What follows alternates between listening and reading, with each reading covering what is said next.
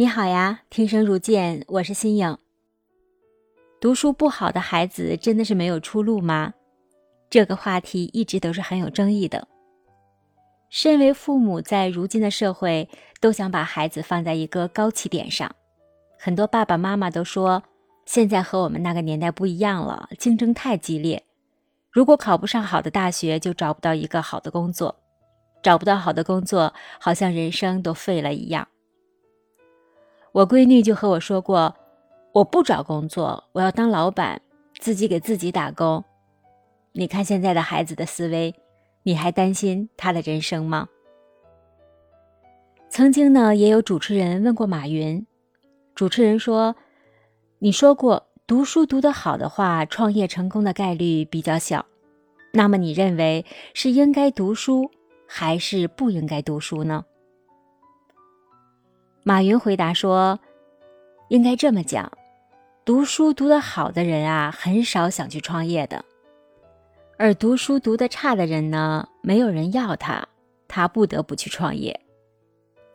天生我材必有用。对于孩子会读书，父母要鼓励；不会读书，你也要调整心态。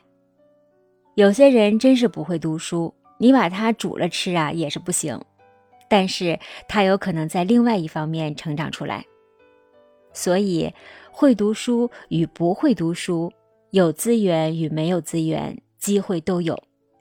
这个世界成功的路可不止一条，它有很多路。那成功和不成功跟读了多少书是没有什么关系的，但是跟你成功以后啊有很大的关系了。成功人士他不读书，他一定是往下滑的。而且会滑得很厉害。听到这些，你明白了吗？为什么社会上有一种现象，明明以前那个同学上学的时候呀，成绩是不如你的，读书呢要比你差很多，可是现在各方面混的都比你好。我们从马云给记者的回答上，不难看出一个道理：社会呢才是真正的大学。真正要学习和实践的东西呀，在社会大学里是天天上演。那些学习差、现在比你混得好的人，真的不完全是靠运气、靠人脉，很有可能是人家背后的付出和努力是你没有看到的。从马云的传记以及他的发言语录中，我们就可以知道，马云是一个不爱读书的人，但他爱学习。其实很多的企业家不可忽视的就是他们的学习力，他们通过旅行、学习、考察，以及在各行各业当中的交流中完成自我的思考，在思考当中不断的自我提升。